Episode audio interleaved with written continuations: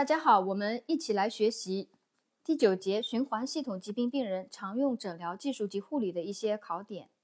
呃，第一个讲的是人工心脏起搏器和心脏电复率。有一道单选题：经静脉心内膜人工心脏起搏术是应用的最早、最广泛的一种心血管病介入性治疗。呃，讲的是经静脉心内膜人工心脏起搏术。是应用的最早、最广泛的一种心血管病介入性治疗。一道单选题：人工心脏起搏术是治疗缓慢型和快速型心律失常的。治疗缓慢型和快速型心律失常，它的适应症呢有五个：一个是严重的心脏传导阻滞，严重的心脏传导阻滞；第二个病态窦房结综合征，病态窦房结综合征是指因窦房结病变导致功能障碍。产生多种心律失常的综合表现。第三个是反复发作的颈动脉窦性昏厥和心室停顿。第四个为外科手术的保驾护航啊，外科手术前的保护性应用。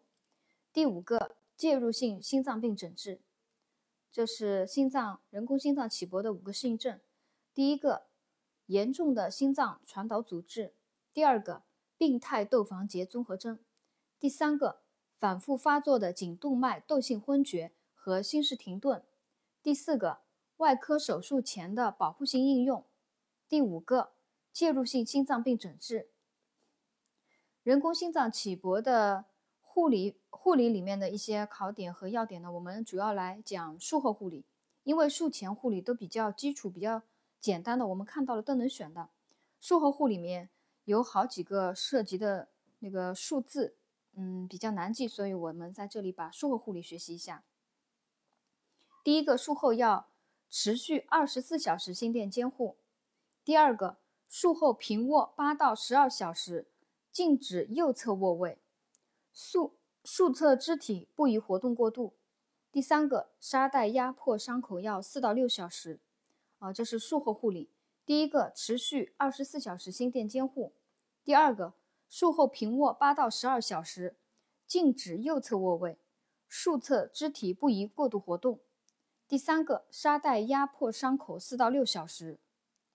人工心脏起搏处安装起搏器安装后，要做好一个健康教育。健康教育的主要内容是：第一个数脉搏，第二个起搏器故障的识别。当脉率明显变化，安装起搏器前的症状复发，说明可能起搏器发生了故障。第三个是电池耗尽的表现啊，要教会病人电池耗尽的表现是脉率比预定的频率降低百分之十，脉率比预定的频率降低百分之十，可能是电池即将耗尽。第四个是定期回院复查的一个频次啊，最初半年和电池耗尽前是。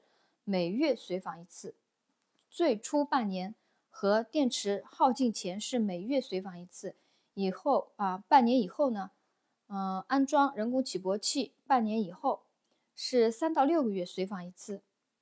第五个，速测上肢，避免过度用力或牵拉，避免影响起搏器的功能或电极脱落。第六个，避免强电磁场电复率透热疗法。大剂量放射线、微波炉、雷达和医用的理疗设备啊，这五个是人工心脏起搏器安装以后的健康教育啊。我再复述一遍：第一个，教会病人数脉搏；第二个，当脉率明显变化，安装起搏器前的症状复发，说明可能起搏器发生了故障；第三个，当脉率比预定的频率降低百分之十的时候，说明电池可能耗尽，要更换电池。第四个，呃，定期回院复查，最初半年和电池耗尽前每月随访一次，呃，安装起搏器后半年以后三到六个月随访一次啊，半年以后是三到六个月随访一次。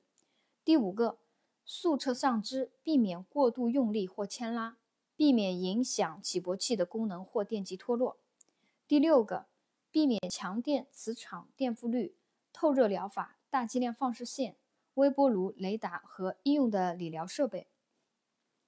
呃，下面呢，我们来学习心脏电复率啊。心脏电复率的工作原理，它是通过高压强电流，使心肌纤维瞬间同时除极化，消除异位节律。呃，此时心脏自律性最高的窦房结恢复正常的心脏起搏点作用，从而消除了异位节律，转复为窦性心律。啊，是这样一个作用原理。它有同步电复率和非同步电复率两种。同步电复率呢，适用于除室颤以外的快速异位心律失常啊。除室颤以外的所有快速异位心律失常适用于同步电复率。非同步电复率呢，只适用于室颤啊。非同步电复率只适用于室颤。首次电复率的能量呢，一大，一般呢，应该选择两百到三百焦开始啊。首次非同步电复率选择两百到三百焦开始，要注意的是，低血钾和洋地黄中毒引起的心律失常呢是禁用电复率的。低血钾和洋地黄中毒引起的心律失常呢是禁用电复率的。电复率病人的护理啊，术前准备里面的我们不太熟悉的、容易忘记的是。停用洋地黄二十四到四四十八小时啊，停用洋地黄二十四到四十八小时，这是电复率术前准备。另外还有备皮，还有物品准备、病人的心理准备、术前进食、排空膀胱等啊，就是要注意的，就是停用洋地黄二十四到四四十八小时。术中我们主要来讲一个。那个能量的选择啊，术中能量的选择，室上速的话，选择的是五五十到一百焦，室上速选择五十到一百焦，防扑和室速选择一百到一百五十焦，防扑和室速选择一百到一百五十焦，防颤选择一百五到两百五十焦，防颤选择一百五到两百五十焦。试颤选择两百到三百六十焦，呃，这是电复率术中能量选择的一个一个考点啊。我再复述一遍：室上速是选择五十到一百焦啊，室上速选择是五十到一百焦。防扑和室速是选择一百到一百五十焦，防扑和室速选择一百到一百五十焦。房颤选择一百五十到两百五十焦，房颤选择一百五十到两百五十焦，室颤选择两百到三百六十焦，室颤选择两百到三百六十焦。电复率术后护理里面的要点呢，啊，有卧床休息二十四小时观察病情，二十四小时心电监测，还有电击局部皮肤有无观察有无烧伤。呃，重点我们要记一下啊，脑栓塞的术后啊，脑栓塞术后最易发生的时间段是二十四到四十八小时啊。那个电复率病人他容易有脑动脉栓塞和肺水肿等并发症，其中脑栓塞于术后二十四到四四十八小时内最易发生啊，这个有可能考一个单选题，问你。脑栓塞于术后最易发生的一个时间段是什么啊？是二十四到四十八小时以内啊。啊，还有一个术后要给予常规低流量鼻导管吸氧，术后常规低流量鼻导管吸氧，还要服用抗心律失常的药物，保留静脉通路，备齐抢救药物仪器什么啊？这些这些我们都能够看到，能够选出来的。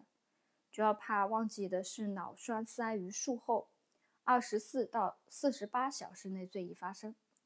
呃，第二个那个诊疗技术呢，是讲的是冠状动脉造影术。冠状动脉造影术有道单选题啊，冠状动脉造影术是目前诊断冠心病最为可靠的方法啊，因为它最直观。选择冠状动脉造影术是目前。诊断冠心病最为可靠的方法。我们刚刚讲的人工心脏起搏术呢，是运用最早、最广泛的呃心血管病介入性治疗。这里讲的冠状动脉造影术呢，是最可靠的。冠状动脉造影术它的禁忌症有四个一个是严重心功能不全，第二个是外周动脉血栓性脉管炎啊，外周动脉血栓性脉管炎。第三个是造影剂过敏，造影剂过敏。第四个是严重的心动过缓者，应该在临时起搏保护下手术啊，这就是刚刚我们讲的人工心脏起搏器的一个适应症啊，为某些手术保驾护航的。冠状动脉造影术的四个禁忌症：第一个，严重心功能不全；第二个，外周动脉血栓性脉管炎；第三个，造影剂过敏；第四个，严重心动过缓者应在临时起搏保护下手术。冠状动脉造影术的护理的要点是：术前要注意训练床上排尿、连续咳嗽动作；术前六小时禁食禁水，但不禁药。啊我们除心内科以外的护士呢，可能对这个还是不太熟悉，所以我们在这里还是要强调学习一下。第一个是术前需要训练床上排尿及连续咳嗽动作；第二个是术前六小时禁食禁水，但不禁药。术后的话是动脉穿刺部位按压十五到二十分钟，沙袋压迫六小时。术侧肢体制动十二小时，啊，这里有三个时间：动脉穿刺部位按压十五到二十分钟，沙袋压迫六小时，术侧肢体制动十二小时。注意观察穿刺部位有无出血、水肿及足背动脉搏动情况。啊，我下面我们讲第三个诊疗技术：经皮穿刺腔内冠状动脉成形术。经皮穿刺冠状动脉腔内成形术呢，是扩张动脉。内径解除其狭窄，改善其对心肌血液供应的一种非外科手术方法啊。它主要是用呃解除扩张冠状动脉的内径，解除狭窄，改善心肌供血。它的禁忌症是冠状动脉僵硬或钙化性狭窄啊，由僵硬和钙化由冠状动脉僵硬和钙化引起的狭窄是它的禁忌症，还有偏心性狭窄，完全闭塞。和多支广泛性弥漫性病变，啊，也是它的禁忌症。呃，另外还有狭窄程度小于百分之五十或者仅有痉挛者，不宜做本手术治疗。呃，禁忌症我再复述一遍：冠状动脉僵硬钙化引起的狭窄禁忌，还有偏心性狭窄，还有完全闭塞，还有多支广泛性弥漫性病变，还有狭窄程度小于百分之五十或仅有痉挛的，不宜做。本手术治疗啊，及经皮穿刺腔内冠状动脉成形术啊，这是它的禁忌症。它的护理呢，没有什么特殊的，我们看到了一般都能选出来。主要强调一点，术后要坚持长期服用阿司匹林啊，术后长期阿司匹林。第四个呃诊疗技术呢是经皮穿刺冠状动脉内支架安置术。哦，经皮穿刺冠状动脉内支架安置术。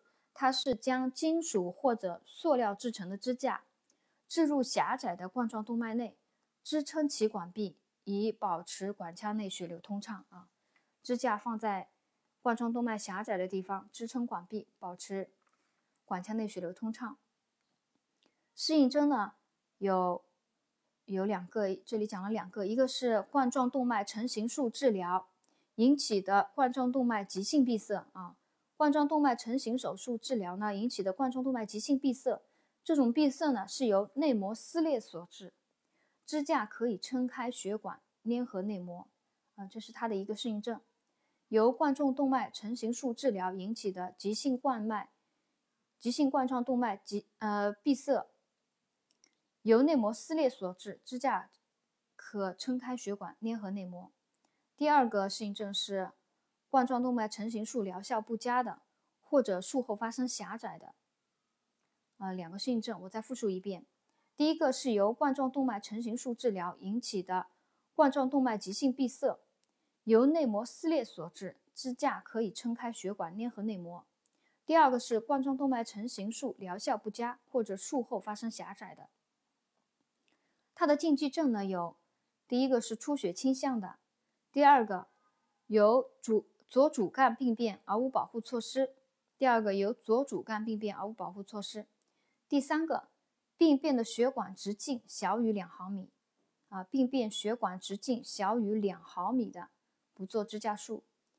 呃，还有一个是近端血管扭曲啊，明显扭曲，近端血管明显扭曲，冠状动脉成型处有血栓等啊，主要有这些禁忌症。我再复述一遍，呃，有出血倾向的，有左主干病变而无保护措施的，病变血管直径小于两毫米的，近端血管明显扭曲的，冠状动脉成型处有血栓的啊，这些禁忌。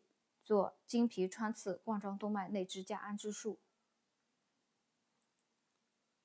呃，第二第二章循环系统疾病病人的护理第九节，呃，它常用的诊疗技术及护理的知识要点呢，我们就总结到这里。呃，这样第二章的呃循环系统疾病病人的护理呢，我们就学习结束了。啊，谢谢大家的收听。